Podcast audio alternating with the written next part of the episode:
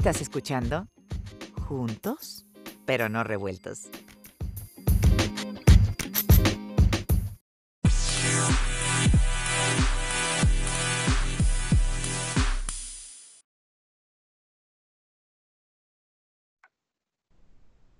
Hola, ¿qué tal amigos? ¿Cómo están? Hoy tengo el gusto y el placer de estar aquí con eh, nada más y nada menos que con una persona muy especial con quien estuvimos hace unos meses hablando de libros, actividades eh, y cosas que estaban sucediendo muy, muy fuertes en su tierra natal, en España. Hoy quiero darle nuevamente la bienvenida a una gran amiga y una gran persona a la que admiro mucho, la escritora, periodista, comunicadora Alejandra Ayosa. Alejandra, un placer y un gusto tenerte con nosotros. ¿Qué tal? Me considero bien hallada porque me parece que este es un punto de encuentro y un punto de comunicación delicioso y espero que interese las historias que, que llevo a cuestas, ¿no? Porque me parece que todos hemos tenido una vida muy intensa últimamente. Definitivamente, y sobre todo si se habla de lo que pasó, bueno, digamos que ustedes ya en España, tú estás ahora en Madrid, ¿correcto? En efecto, sí, estoy en Madrid. Y en España, eh, creo que la situación ya, lo peor pasó y creo que las cosas han cambiado mucho, ¿no, Alejandra, desde que hablamos la última vez? Bueno, eh, puedo, como en todo, contarte la situación oficial y de otra parte contarte la percepción que yo tengo, las vivencias que yo tengo. Eh, ciertamente, el momento crítico desde el punto de vista sanitario, con esas, esos hospitales eh, bloqueados, esas UCIs que no daban abasto y que generaron la mitad de las muertes, se calcula que la mitad de los fallecidos podrían haber sobrevivido de no existir ese colapso, lo cual nos entristece doblemente porque eran evitables, ¿no? todo es evitable hasta cierto punto, pero lo que da muchísima pena son esas vidas que hubieran podido salir adelante de no eh, existir tal presión en esos centros hospitalarios, a pesar del esfuerzo inmenso de esos sanitarios que han sido héroes. Eh, esa situación pasó, ese pico agudo, se fueron regulando los casos. el COVID en distintos puntos de España tuvo una incidencia también con diferente intensidad. Yo pasé el confinamiento en la isla de Mallorca, tengo que decir que desde el punto de vista sanitario ayer era la cuestión mucho más eh, tranquila y a pesar de que como en el resto de España se seguía escrupulosamente las distintas fases de desescalada, las mismas prohibiciones y las mismas, eh, los mismos consejos, uno no se sentía tan asediado, por decirlo de alguna manera, no veía el peligro tan cerca. Pero el escenario post-COVID sí que dio mucha lástima en el caso de la isla de Mallorca, cuya industria principal es el turismo. Cuando nos dimos cuenta de que no podían venir todavía los turistas de distintos puntos de Europa, ni siquiera los propios españoles podían viajar, ahora ya pueden, pero en un primer momento no. Eran, créanme, ciudades fantasma, hoteles deshabitados, los hosteleros que abrían un 10% tan solo para, de alguna manera, dar servicio a la población, sus restaurantes, sus tascas, no había un alma, había miedo, había incertidumbre, había... Me quedé con el corazón encogido. Vine a Madrid porque tenía que retomar temas laborales. Te diré que, bueno, que la ciudad tiene ritmo, pero que a la hora de emprender proyectos hay miedo, mucho miedo. Pero aparte de haber este miedo, Alejandra, eh, también hay cuidado, hay precaución. Aquí tenemos que ser muy claros. Los que están desequilibrando esta situación son los jóvenes, muy jóvenes, que están, eh, las discotecas están prohibidas. ¿Eh? No es que haya restricciones como nos han mostrado imágenes en otros países, que se bailando a distancia o que sí con la mascarilla, no. Directamente eh, no está, está prohibido salas de baile, discotecas, pistas de baile en los pubs, si, si las hubiera o hubiese, pero los jóvenes están inventándose sus propias fiestas, algunas en casas particulares, vendiendo entradas en la puerta, ¿eh? Muy distinto es las reuniones familiares o de amigos que se permiten y allá cada cual un poco como gradualmente se vuelve a abrir al mundo, ¿no? No, no estamos hablando de fiestas organizadas donde se paga entrada en casas particulares o por ejemplo de botellones, no sé si con el término estáis familiarizados allí, que son quedadas de infinidad de jóvenes en una plaza pública con sus botellas, y estaban prohibidas por eh, no solo un tema de orden público y de higiene, sino incluso por, por lo alarmante que era la ingesta de alcohol en menores los fines de semana.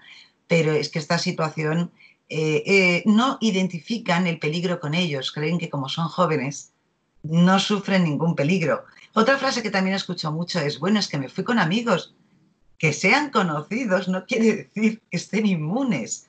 O sea, es muy curioso este razonamiento. Es que son de fiar. A ver, eso es otra cuestión en el plano emocional, en el plano de la confianza que tú otorgas a una persona. Sé que puedes decir, es mi amigo, es una persona de fiar, pero en esto no, es que el, COVID señale a los malos o de alguna manera eh, estigmatice a gente de la que te tienes que prevenir. Es que gente eh, a la que adoras si quieres lo ha tenido y lo puede volver a tener. Y, claro, me hace mucha gracia lo que consideran ellos de fiar. Cierto que como hemos sido buenos la mayoría, eh, lo que yo decía hace una semana en Mallorca, decía, ahora no tengo miedo porque estamos más limpitos que nunca. De la isla no hemos podido salir, nadie ha entrado y está controlado. No obstante, les decía, habrá que tener más ojo dentro de un mes que ahora. Y claro, la excusa de es mi amigo, precisamente como es tu amigo, no lo toquetes, no le hables cerca, no, no, no, no vayáis en manada. Desesperante, no, no cala eso. Aquí en, Madrid por la calle utiliza mascarilla el 90%, que no la lleves porque es un niño muy pequeño o gente que hace deporte que han dicho que puede ser o, tiene un problema respiratorio que puede ser estar contraindicado, pero sí que hay mucho respeto. Con el tema también del desinfectante en todas las tiendas, en todas las cafeterías, en todas partes. Pero insisto, la gente madurita, la gente mayor, por cierto, muy triste, se ve muy poca gente mayor por la calle. Qué diferencia, qué salto de la población en un barrio como el que estoy, cerca del Parque del Retiro, un barrio que la media de edad era muy elevada, porque son casas de, solariegas de hace 50 años o 60. Eh, he visto un cambio poblacional que me ha dejado helada. Y la gente joven sigue muy, muy inconsciente porque se creen que esto era una especie de juego de rol y que una vez se han abierto las puertas de las casas es una estallida. Sí, ellos no miden las consecuencias porque evidentemente su genética les permite enfermarse y curarse más rápido, pero no miden que ese descuido a quienes puede afectar es a la gente mayor. Y ahí es donde creo que está gran parte del problema, y no nada más en España. ¿eh? Lo mismo está sucediendo también en México, en mi país, y aquí en Estados Unidos. Eh, a ti te ha tocado vivir muchas etapas y como española obviamente has vivido etapas de todo tipo. España es un país de contrastes, Alejandra, pero tú que estás en el periodismo y has sido periodista, eh, porque aparte eres multifacética, tienes este, diferentes fases que ahora te queremos preguntar para, para la gente, sobre todo que nos, que nos ve y que nos escucha en Estados Unidos. Eh, ¿Cuál ha sido la etapa más difícil, socialmente hablando, que ha vivido España? Wow. Vamos a ver, me pides un poquito una retrospectiva en, en, mi vida ya de adulto, ¿no? Hay cosas que de niña me impresionaban mucho. Eh, los atentados de la banda terrorista ETA. En, a finales de los 70, principios de los 80, yo como niña eh, sentía mucha, mucha inseguridad. No creía que los mayores tenían la llave para resolverlo todo, porque además antes os recuerdo que la prensa ahora tiene mucho cuidado con el tratamiento de ciertas imágenes, pero antes no. Era en portada de los periódicos y veías como a lo mejor la banda criminaleta había mm, asesinado a bocajarro a un concejal, por ejemplo, de un pueblito del norte y aparecía la foto de su cadáver en portada. Te hacías una idea muy, muy clara y muy cruda de los, de los efectos de las cosas. Ese fue un momento de indefinición muy delicado, muy delicado. No lo viví como profesional, pero, pero lo viví. Yo creo que también me, me inquietó el dedicarme a la información porque, porque de niña no viví un país tranquilo. No viví un país tranquilo. Después, eh, bueno, pues se fue rebajando, ya está derrotada, se fue rebajando esa intensidad pero hubo una pérdida de inocencia. Ya estaba yo trabajando entonces con el atentado terrorista de Atocha. el 11 de marzo del 2004. Esa matanza, esos trenes que estallaron. La matanza de Tocha, claro. Durísimo. Eh, hipotéticamente un comando yihadista, en la tónica de lo que empezaba a ocurrir en otros puntos del mundo occidental. No obstante, con muchas ramificaciones todavía ni estudiadas ni aclaradas, que es lo más doloroso, eso me hizo ver que éramos un país eh, vulnerable, vulnerable. Eh, tenemos una historia muy larga, parece que tenemos una costra muy sólida sobre la que asentarnos, pero a veces de repente sale una grieta que te hace perder pie porque somos, eh, el carácter de los españoles es muy inflamable. Ahora decimos que con las redes sociales todos nos hemos vuelto muy iracundos, las redes premian, potencian a las personalidades eh, y bueno, y la televisión de España también. ¿eh? El debate es la fórmula que prolifera a todas horas, bien sea de cuestiones de chismorreo, de corazón, bien sea de política. Y verdaderamente los, los más premiados, los mejor pagados y los que están presentes son los que hacen ruido. No se quiere análisis, no se quiere humor, eh, no se quiere ni siquiera información, se quiere espectáculo duro. Entonces, como estamos en fase coliseo romano, Claro, es que es así. Eh, somos muy incendiarios e inflamables.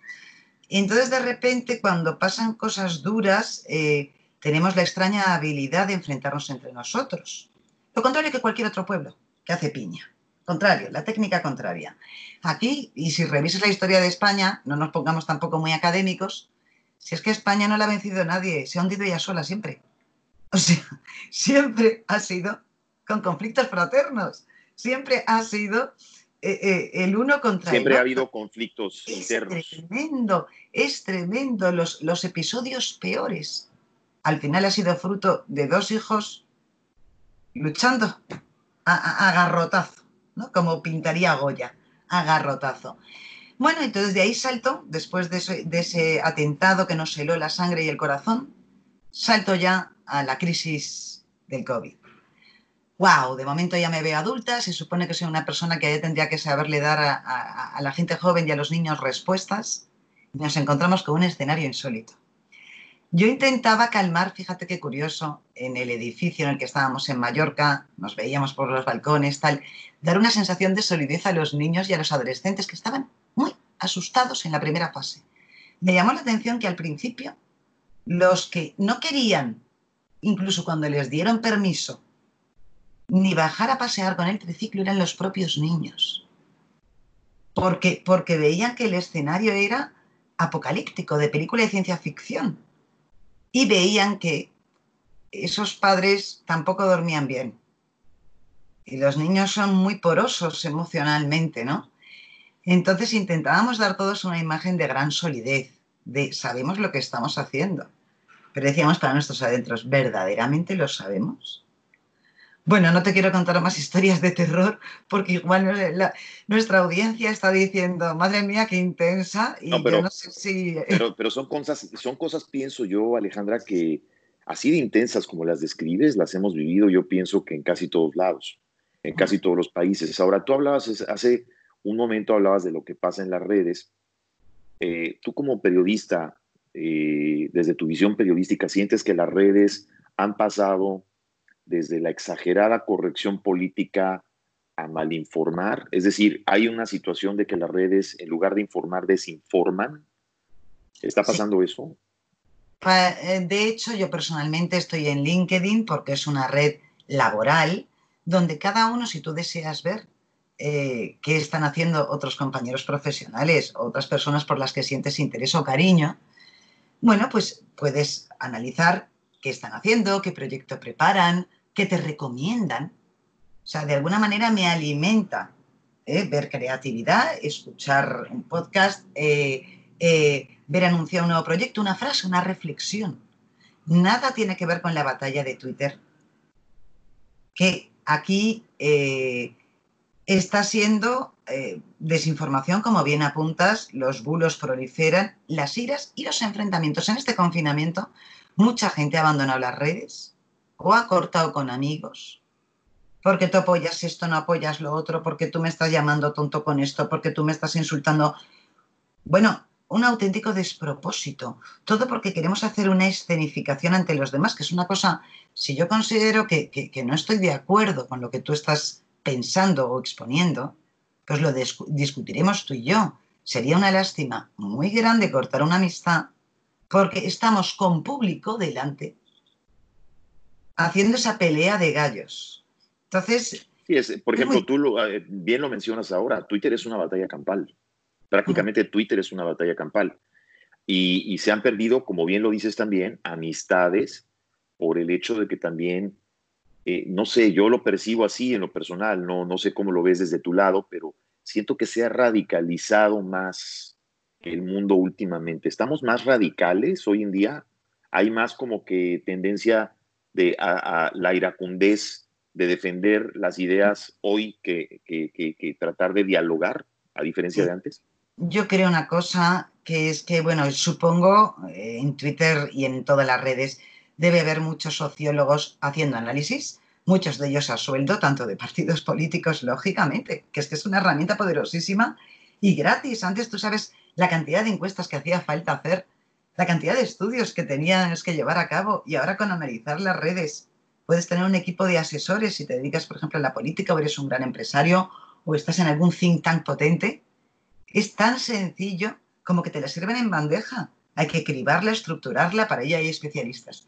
Yo supongo que se habrán hecho mil experimentos, hasta con perfiles falsos, como obviamente sabemos que además se compran, se venden, se... Eh, empezar a decir barbaridades y descubrir cómo creces. Entonces, claro, cuando lo que se busca es ese, ese impacto, ese impacto. Eh, crecer cuando te hablas, hablas de crecer en seguidores, digamos. Claro, claro, si claro. Tienes una cuenta ahí, crecer, decir cosas para crecer en seguidores.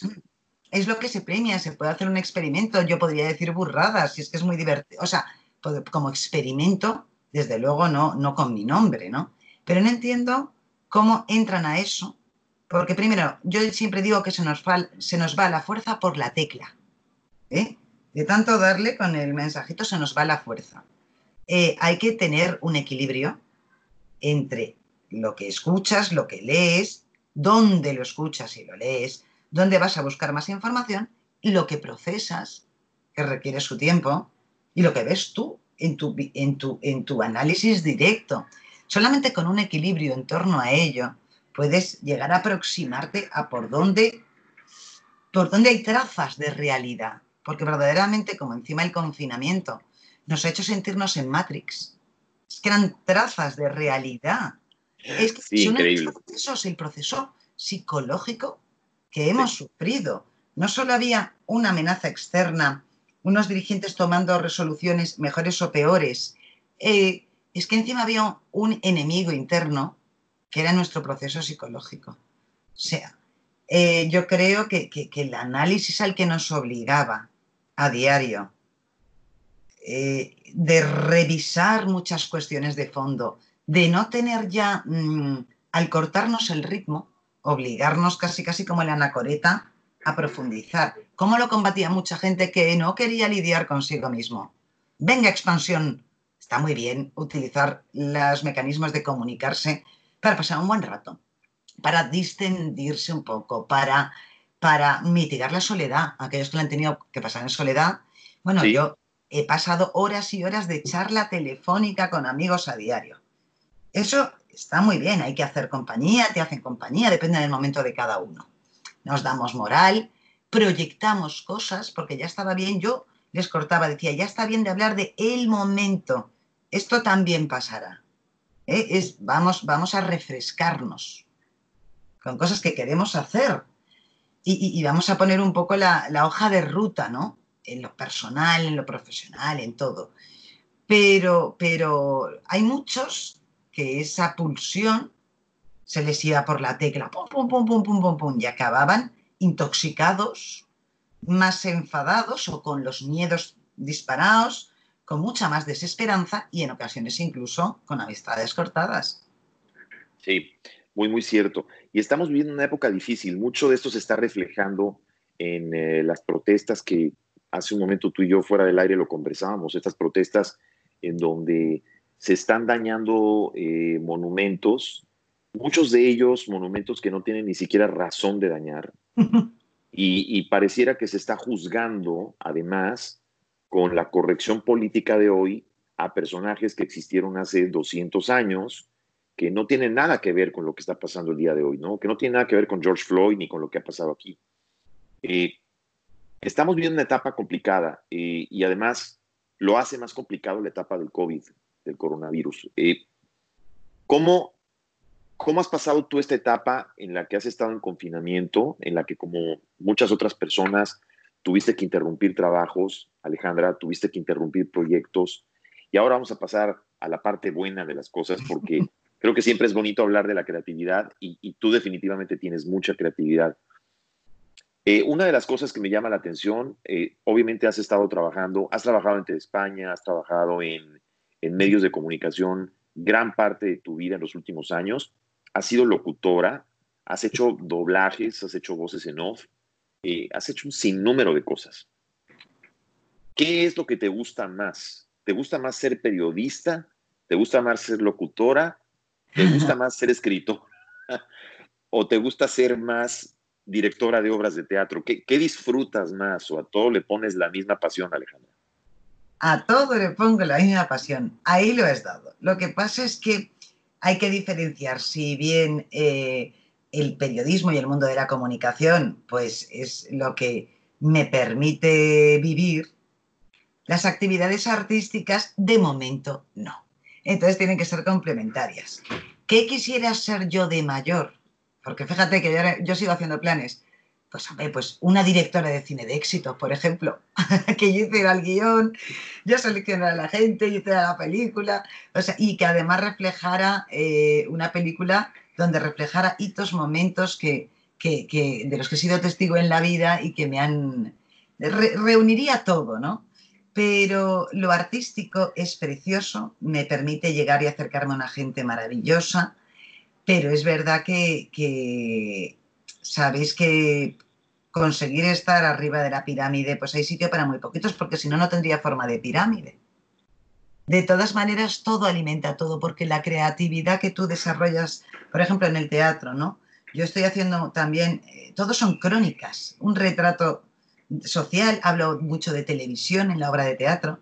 Entonces, de alguna manera saldo lo que, lo que a lo mejor eh, no desarrollo por un lado, porque no es mi género o porque tengo una opinión determinada, lo saldo de otra manera, compenso.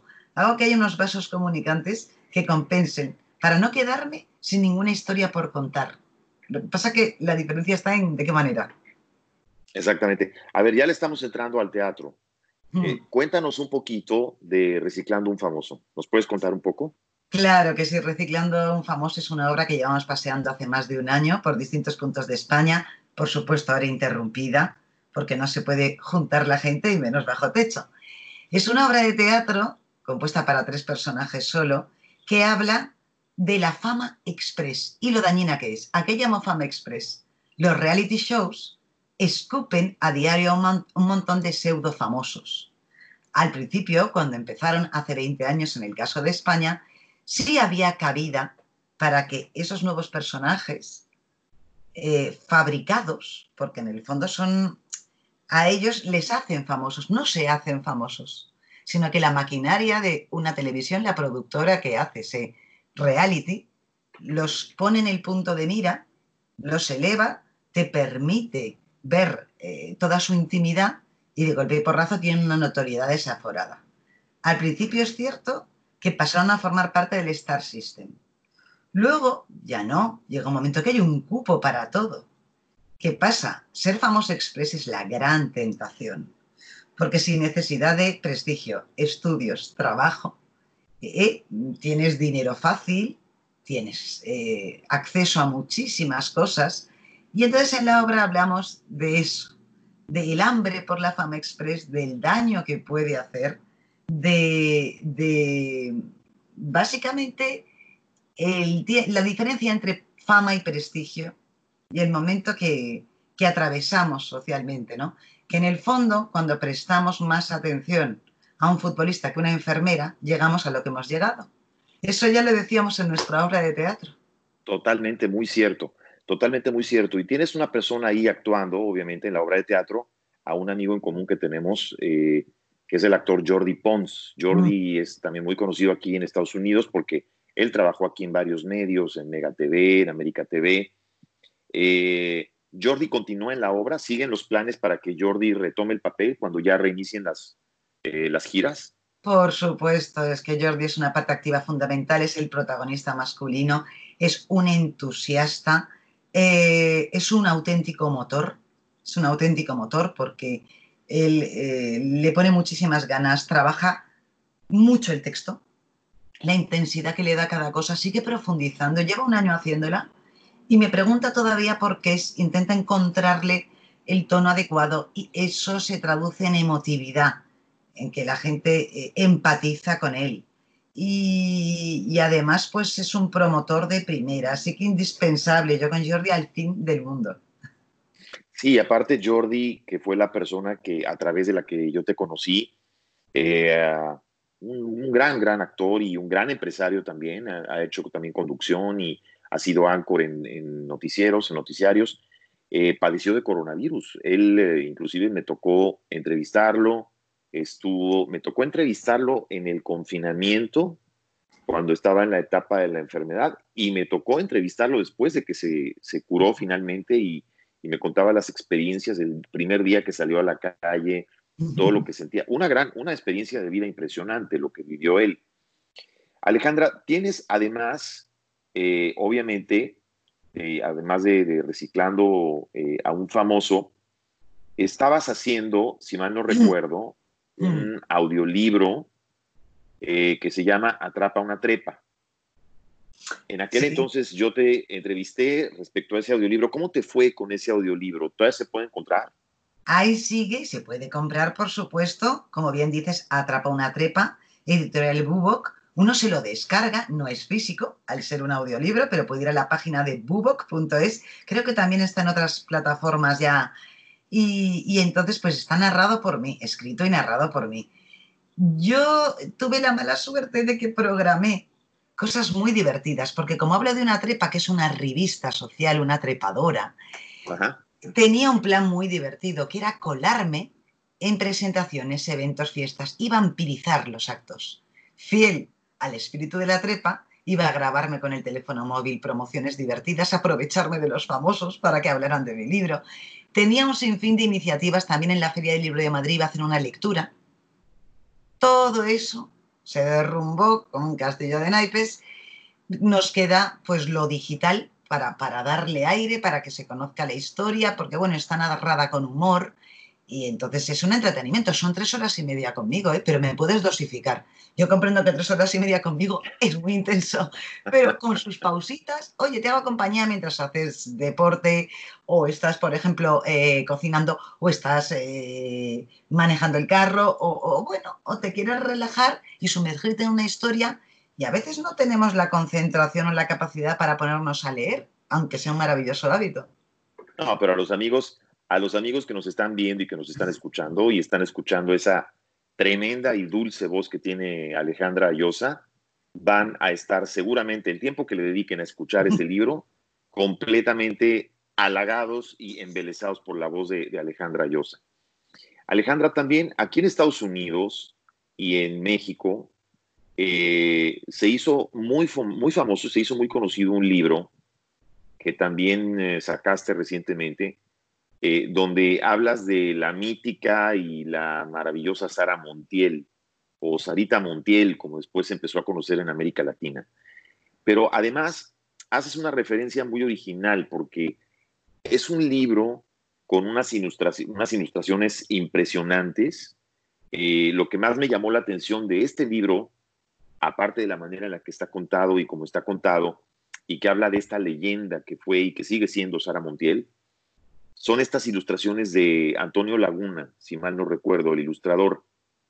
¿Cómo fue que incluiste a Antonio Laguna y cómo hicieron este ensamble? Es un ensamble maravilloso. Y se espera que se edite pronto en México o en los Estados Unidos. Bueno, en los Estados Unidos yo ya lo vi, bueno, se pide por Amazon desde acá, Ajá. pero no sé si me parece que se va a editar en México, según tengo entendido.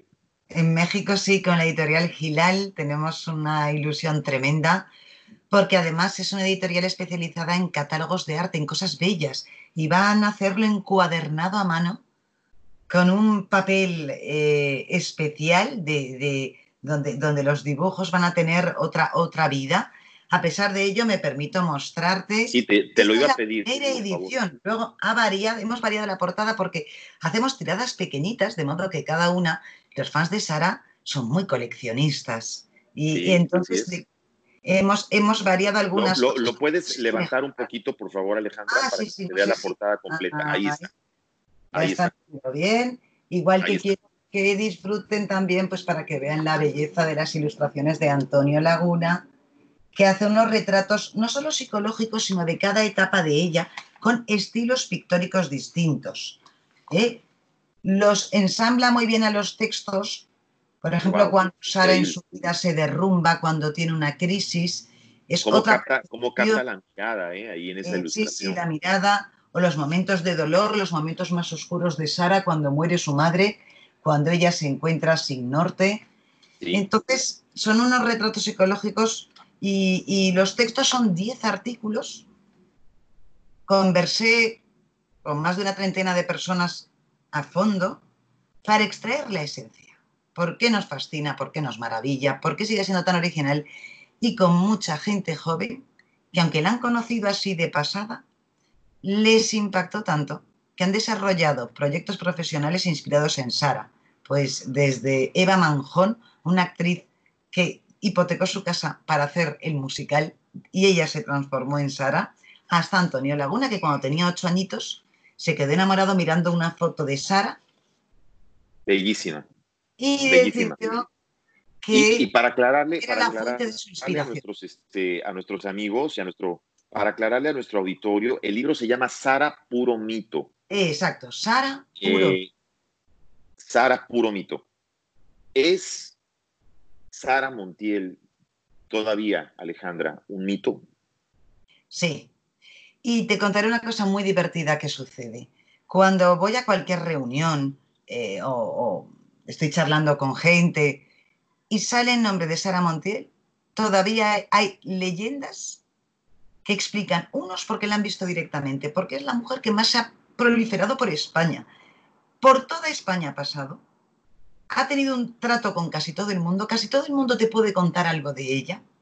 Yo creo que no somos conscientes de lo que ha representado. Pero lo más divertido es que todavía hay debates porque uno cuenta una leyenda, otro que si es exageración, que si no, que me lo contó no sé quién, que esto te lo estás inventando. Y ya entre los que la quisieron porque pasaron con ella mucho tiempo, hay muchos celos. ¿Quién fue el favorito? Yo era su verdadero confidente. No, no, no era yo. Pasión. Sale su nombre, se desatan las anécdotas, se desatan las historias lo que pasa es que hay fenómenos a veces de los que uno no es consciente. A mí me pasa. Tú ahora me preguntas tu grupo musical favorito, tu cantante, y te diría muchos, no uno. Pero de repente, un día me di cuenta y dije, pero si me conozco todo lo de Julio Iglesias y me fascina cuando lo oigo, ¿por qué no soy consciente de que Julio Iglesias probablemente es mi cantante favorito? No sé, o sea, no soy consciente de ello porque he vivido con ello incorporado, como lo escucho en cualquier sitio, como es frecuente. O sea, no, no sé cómo decirlo, no necesito buscarlo, está. De, un modo consciente, no lo sé. Y, nos pasa mucho a los españoles eso, ¿eh? De repente en persona Julio Iglesias, hombre, esta qué buena, esta es magnífica. Pero nadie dice en una entrevista, Julio Iglesias es un referente para mí. Pues con Sara Montiel ocurre lo mismo. Eh, muchos creen, hay quien no cree que es fan, pero ¿cómo le provoca hablar de ella? ¿Cómo les provoca? recordarla? Provoca hablar de ella porque además lo impresionante de Sara Montiel es que tú acabas, por ejemplo, de nombrar, hay figuras que se vuelven mitos cuando una vez que mueren, una vez que ya se van. Me impresiona porque Sara Montiel ya era un mito desde que vivía. Y me impresiona que Sara Montiel era una figura que constantemente se reinventaba, a pesar de que vivía altas y bajas. ¿Cómo se reinventaba? Yo recuerdo haberla visto una vez cantando cuando grabó esta canción Fúmame con al lado de Javier Gurruchaga, de la Orquesta Modragón. Y, y, para la gente joven era como traer a una Sara Montiel a otra generación que la redescubría, pero además generación con generación la iban redescubriendo. ¿Cómo fue esa Sara Montiel, Alejandra, de esos últimos años que vivió, puesto posiblemente ya un poco decepcionada, tal vez, ¿cierto? Por esa traición que sufrió, eh, vivía en soledad, se recluyó. ¿Cómo, ¿Cómo fueron esos últimos años de Sara Montiel? Eh, claro, hay muchas etapas cuando uno es mayor, porque es verdad que existe la tercera edad y la cuarta edad.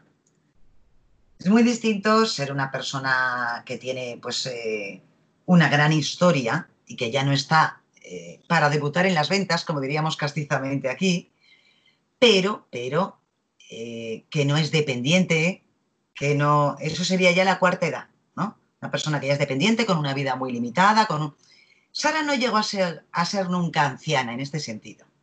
Así es. Sí que es verdad que gradualmente, porque ella además, los, las goteras que empezaba a tener en el organismo, como por ejemplo veía muy poquito, eso lo supimos tarde, las subsanaba con tanta gracia que no era nunca dependiente. Sabía incorporar sus limitaciones, las sabía esconder y no dejaba que la hundieran. Ahora, claro, es indudable que pasa el tiempo es indudable que tampoco vas a forzar a tu maquinaria ni a tanta actividad ni a tanta expansión, que también eh, los, tiempos cambian, tampoco, tampoco ya en, la ultimísima etapa, ni oferta sobre la mesa, ni, ni, ella estaba tampoco para iniciar proyectos muy complicados, pero para reírse de sí misma sí. Es que poco antes de morir hizo, por ejemplo, para una revista, hizo fotos con Boris Izaguirre, el comunicador, pues una sesión de fotos en un hotel de Madrid, en plan sexy, en, pues en, hasta en una cama con sábanas de satén, en fin. Sara en estado puro, de reírse de sí misma, de me atrevo con el reto, de desafío, de, que no se olviden de mí, en fin. Y Sara Montiel, además de que, de que ah, eh, me llama la atención la forma en la que ella se, maquillaba, ¿no? Ella se producía.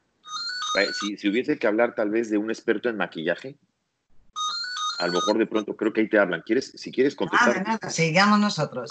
Sí.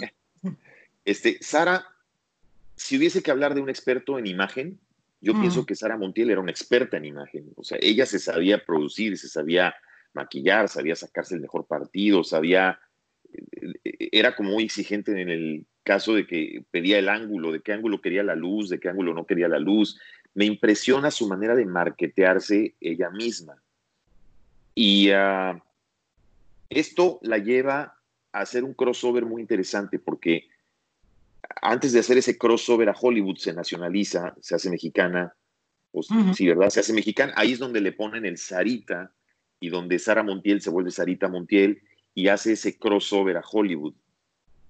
Eh, ¿Qué piensan en España o qué piensas tú como española de esa etapa de Sara o de Sarita Montiel? Valiente, moderna, adelantada en décadas a su tiempo, eh, con una gran fortaleza interior, con una inteligencia natural, eh, con mucho instinto. Me parece que, que decidió comerse el mundo e hizo muy bien en vivirlo y en disfrutarlo y, fue, fue coherente. Bueno, pues es, una buena empresaria de sí misma. Es que reúne tantas condiciones que cualquiera que todavía se ría y piense que esa es una caricatura de lo que, pues en las televisiones, en, eh, cuando empezó, aquí la crónica social o la crónica rosa del corazón, se ha envilecido mucho en los últimos 20 años. Entonces, a Sara le pilló un momento en el que eh, estas figuras que deberían ser veneradas, había hacia ellas, bueno, un juego un poco perverso, de hago ver que te halago, pero vamos a ver cómo nos reímos de ti, ¿no? Okay. Y ese juego perverso eh, de, en el fondo, ridiculizar, que Sara le estoreaba y le daba, le daba absolutamente igual. Sí le dolía el desprecio cuando cuando tuvo la relación con, con el chico cubano, con Tony, le dolía el desprecio por parte de amigos y amigas suyas cercanas. Eso le dolía porque esperaba contar con el apoyo de los que te quieren. Ahora que se montara circo, oye, si consigo una exclusiva de aquí otra de allá y se habla de mí, tan feliz. Pero ya la crónica social se había envilecido y hay mucha gente joven que lo que recuerda es un poco las parodias y los eh, el abuso de imágenes sacadas de contexto, buscando... Haberla, convertido tal vez en carne de cañón. Totalmente. ¿verdad? Para volverla carne de cañón para, para obtener auditorio, obtener este, Exacto. Y, me llama la atención también esa fascinación que existe por Sara Montiel por parte de las nuevas generaciones. ¿Qué tiene Sara Montiel o Sarita Montiel que engancha tanto, que seduce a las nuevas generaciones? Estéticamente un prodigio, una potencia en la mirada, una belleza que, que, además gusta eh, desde todos los ángulos y, y además es como un compendio de, de, la belleza de todas las razas, si te paras a, mirarla, ¿no? Tiene un toque de cada cosa que es, es, eh, muy seductora, luego es, es, la sensualidad en estado puro. Entonces, claro, las mujeres quieren ser como ella y los hombres quisieran una mujer como ella, ¿no? Y luego ese desparpajo, que a veces es hasta insolente, que demuestra en todas sus películas. Su personalidad es tan fuerte que no te la crees cuando intenta hacer de pobrecita de mí, porque tiene muchas películas, jovencita, donde empieza siendo muy, muy, muy desgraciada hasta que va abriendo ese camino. Pero a mí me hace mucha gracia porque ves, ves tal fuerza interior que no te la puedes creer porque, porque ves que es un motor de lujo. Sí, sí, definitivamente, definitivamente. Es, es una fascinación impresionante. ¿Cuándo, ¿cuándo sale el eh, libro en México, Alejandra? ¿Hay una fecha para... Fecha no, pero calculamos ya después del verano. Después del verano. De que es difícil hoy en día mm, verificar las cosas, dado que, todos estamos con una agenda un poco movible, pero según la, editora, según Miriam Mares, después de verano. Y yo quiero hacer eh, recalcar que eh, el libro va a estar también disponible en digital tanto digital como, como en papel? De momento no lo hemos valorado porque creemos que es un objeto. Es un objeto que es de una belleza e insisto, esa, esa edición va a tener unas características eh, muy particulares. Eh, ¿Tienes algún otro plan, Alejandra? Aparte, obviamente, de esto, ¿qué otros planes hay? Eh, obviamente estamos en una etapa en la que todo el mundo te dice, bueno, ya todo se alargó, no sabemos si el COVID va a terminar en noviembre o en diciembre, o en enero. ¿Qué planes tiene Alejandra Llosa dentro de lo que puedes hacer o dentro de toda esta multifase de cosas que haces tú? Bueno, vamos a ver, eh, seguir sembrando en muchas direcciones, porque me encantaría volver a la televisión, pues eso como reportera polivalente, o porque me gusta mucho la actualidad, porque me gusta narrar las cosas. Después, eh, si todavía el entorno es hostil debido a estas circunstancias, ya me he comprometido para impartir clases, pero online, con una fundación que justamente tiene su sede, OSI, en, en, Estados Unidos. Entonces vamos a hacer una serie de másters de periodismo y de comunicación que vamos a impartir online.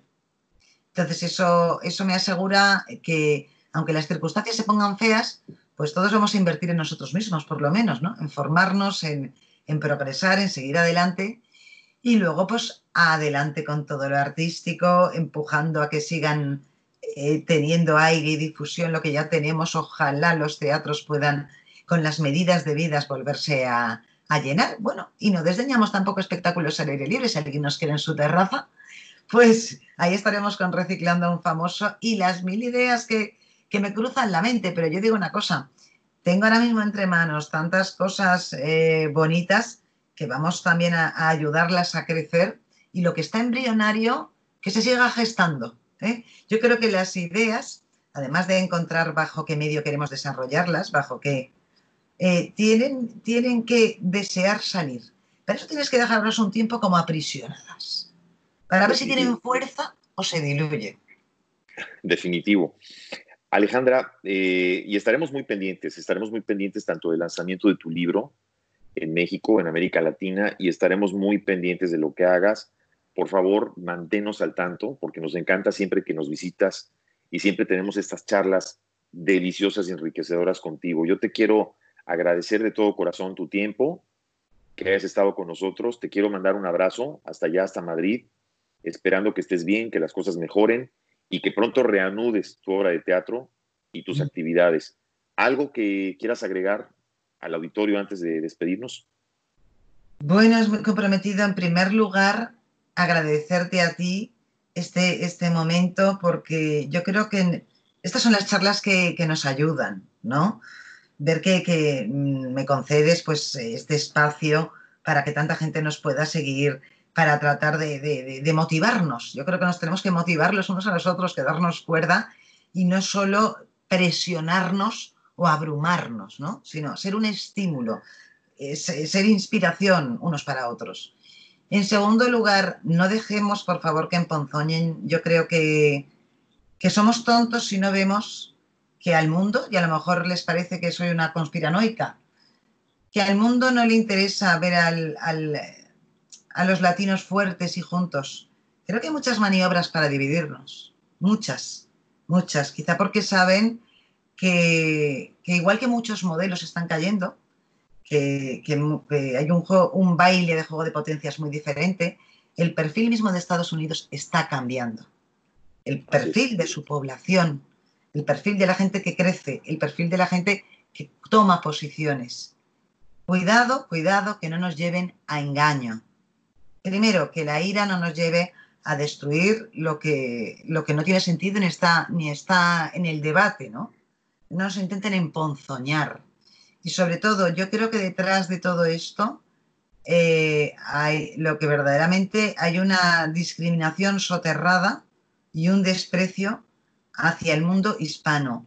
No seamos tontos, no, no dejemos, no dejemos que, que, lo consigan haciéndonos creer que, que, que es que estamos en la causa justa. No, no, hay muchas causas, hay mucho por hacer en todos los planos, se cometen muchas injusticias a diario, pero hay juegos tramposos a la hora de de repente echar culpas, porque cuando tú tienes a una gente enfurecida con razón, es muy fácil utilizarlos para golpear, ¿no? Donde, donde no tiene sentido y verdaderamente, cuidado, que están queriendo deslegitimar la historia común nuestra. La están intentando deslegitimar. Y es muy pernicioso porque deslegitimar eso es deslegitimarnos a todos. Todos nos deberíamos dar por aludidos. No yo que dirán, usted ha nacido español y por eso lo dice. No, no, primero, yo soy mezcla de tantas partes, porque el español que no se crea mezcla de algo o se crea de una raza pura es empezar a reírse y no parar todos estamos mezcladísimos. Todos hemos ido, hemos vuelto a echar las culpas a quién. ¿Pero era mi abuelo? ¿Era el tuyo? ¿O era el de los dos? Pero una pregunta, ¿hay, hay Socorrito. ¿quién, trata, quién se puede decir cuando uno quiere voltear a Alejandra y, y, preguntar quién trata de desestabilizar? Es decir, ¿a quién o quiénes les convienen estas desestabilizaciones? ¿Tú qué piensas de esto? Vamos a ver, eh, ya digo, eh, sin ánimo hemos tenido, creo, una charla muy cabal y no quisiera que pensaran que, soy una especie de iluminada que intento encontrar explicaciones. No, no, no, pero por favor, además, eh, pero la opinión es importante. Intento desde el análisis de lo que veo. Vamos, vamos a ver. yo lo que creo es que cuando uno deslegitima sus propias raíces, se está anulando, se está excluyendo, está perdiendo legitimidad. Es decir, si tú consientes eh, que te digan que, parte de lo que eres, todos somos un mosaico compuesto de muchas cosas, es una vergüenza, es una aberración, fue eh, algo absolutamente de lo que hay que avergonzarse, te están quitando parte de tu orgullo. Cuando te están negando tu historia, te están quitando parte de tu orgullo. Te están quitando eh, parte de tu identidad, que es muy engañoso. O sea, podemos estar más contentos o menos, pero no consintamos. es decir, lo que no puede ser es que, es que eh, nos digan quiénes éramos. No, no, cuidado, cuidado, no vas a decir tú quién era yo. Así es. es decir, o de dónde vengo. es muy peligroso porque quien abraza eso, creyéndose que lo están liberando, se equivoca, se equivoca. Eso puede pasar dentro de una misma familia. ¿eh? No te, puede, te puede no haber gustado algún individuo de tu familia, haber tenido asperezas, problemas, tal, pero si tú vas negándote incluso a ti mismo de dónde vienes, al final ni sabes cómo eres, ni por qué eres así, ni, ni, ni, ni muchísimas cosas o qué te estás haciendo de menos en la sociedad para que te señalen y digan, uy, qué horror viene de esa familia. Es decir, te estás despojando, despojando de tu propio orgullo, despojando del pozo de lo positivo, porque eh, eh, te estás, estás en el fondo despreciando y vilipendiando una lengua, estás despreciando una tradición, estás despreciando también, no lo olvidemos, una religión. Y por ahí... Sí, estás, estás, despreciando cosas que tú eres y que ya uno trae y que son parte ya de uno. De las uno. estás despreciando, pero también mucho además, la ignorancia, ¿no? Cuentan como si hubiera sido una invasión alienígena, ¿no? No, Correcto. alienígena no. Ha sido una fusión, una mezcla. Claro que siempre el, el pueblo que se acerca es el que, marca las pautas si le dejan, los que... ¿eh? Nosotros nos vinieron los romanos. Ahora que el acueducto de Segovia, que es una maravilla, lo voy a volar esta noche. ¿Eh? Voy al acueducto de Sevilla y le pongo dinamita. Una obra de ingeniería maravillosa hecha hace dos mil años. ¿Soy romana? No, no soy romana. Vengo de la herencia greco-latina. Sí, vengo de la herencia cultural greco-latina. Viva la filosofía, viva el latín. Por supuesto, no quiero ser eh, eh, eh, una esclava del Imperio Romano. Estaríamos mal de la cabeza. Pero la cultura greco-latina nos hizo unas canalizaciones de alcantarillas que tenemos hoy en día, hizo un maravilloso acueducto. Aquí no los estamos volando. O sea que, hombre, vamos Lo que está pasando acá es, es lo equivalente a que si de pronto en España alguien fuera, no sé, estoy pensando, alguien fuera de pronto a, la, a Granada quisieran de pronto dinamitar la Alhambra o quisieran volar. Este, entonces, de repente uno dice, bueno, vamos a volar, pero sí, pero es parte de una cultura que se fusionó, que no, insisto, juzgar con la misma eh, algo que sucedió hace 200 o 300 o 400 años atrás eh, con la corrección política del día de hoy. Pero bien lo has dicho, es decir, somos una fusión. Los que estamos hoy somos una fusión de todos. Somos una fusión. Entonces, eh, por favor, no caigamos en la trampa, no dejemos que nos dividan, eh, que reescriban las cosas, es decir, eh, no lo dejemos y luego sobre todo en Estados Unidos, donde, donde ahora mismo hay, ¿cómo diría yo? Una población que siempre ha sido melting pot, es el término creo que empleáis, que eso debe ser un motivo de orgullo. ¿eh? Eh, pero que, no hagan sentir a nadie avergonzado, ni menos. Eso también es racismo. Hacer sentir al hispano avergonzado es una manera psicológica o sociológica de racismo. Muy cierto, muy cierto, definitivamente. Alejandra, siempre hay una página en blanco eh, y siempre hay gente como Alejandra Llosa preparada para escribir esa página y nosotros eh, gustosos para poder leerla. Yo te quiero agradecer de verdad de todo corazón tu tiempo, que hayas estado aquí con nosotros hoy. Vamos a estarte siguiendo eh, con lo que tú estés haciendo. Yo te pediría de favor que nos des nuevamente tiempo cuando estés lanzando ese libro o cuando rearranques tus obras, porque queremos estar pendientes de ti. Y esperamos verte muy, muy pronto. Un muy fuerte abrazo hasta España. Gracias por la oportunidad. Un abrazo grande. Al contrario, amigos, estuvo con nosotros la gran, la gran Alejandra Ayosa, periodista, escritora, multifacética.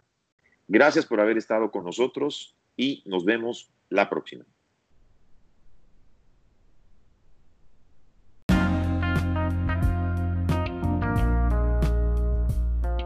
¿Estás escuchando? Juntos, pero no revueltos.